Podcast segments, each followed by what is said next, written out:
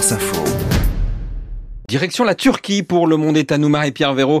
Euh, vous nous parlez, Marie-Pierre, cette semaine de l'offensive du pouvoir islamiste turc dans l'éducation dans ce pays. Rappelons-le, Marie-Pierre, un pays laïque. Oui, la précision n'est pas inutile. En effet, tant on l'oublierait à regarder les transformations du paysage éducatif turc, de la maternelle, voire du jardin d'enfants à l'université.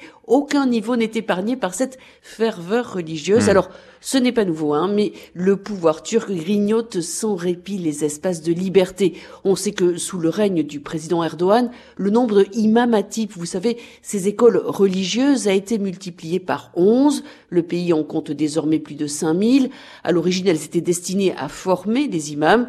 Aujourd'hui, eh bien, elles sont intégrées dans le système scolaire où elles peuvent dispenser leur enseignement religieux aux enfants des familles les plus conservatrices.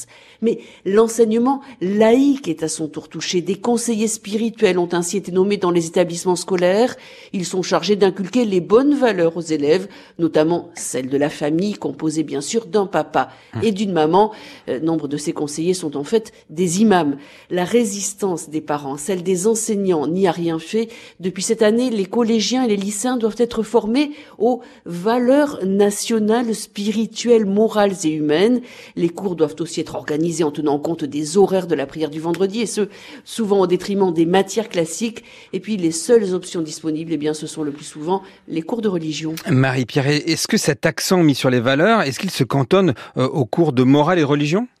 Eh bien, pas vraiment, et c'est le problème. Hein. Les références à l'islam doivent irriguer toutes les matières, de la géographie à la chimie, de l'histoire à la biologie. La dernière trouvaille du ministère de l'Éducation cette semaine, c'est d'imposer le créationnisme dans les cours de biologie au lycée, au même niveau que la théorie de l'évolution qui, elle, se voit ravalée au rang de théorie non prouvée.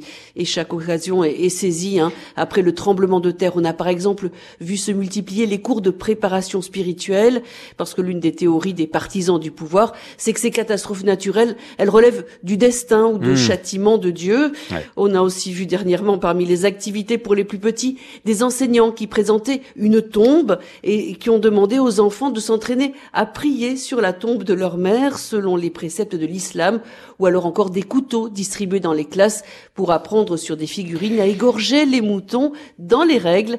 Le ministre a toutefois euh, pour leur échoué à mettre en œuvre son grand dada, la séparation filles-garçons dans les classes. Marie-Pierre Véraud pour le monde est à nous, Marie-Pierre, correspondante de France Info en Turquie.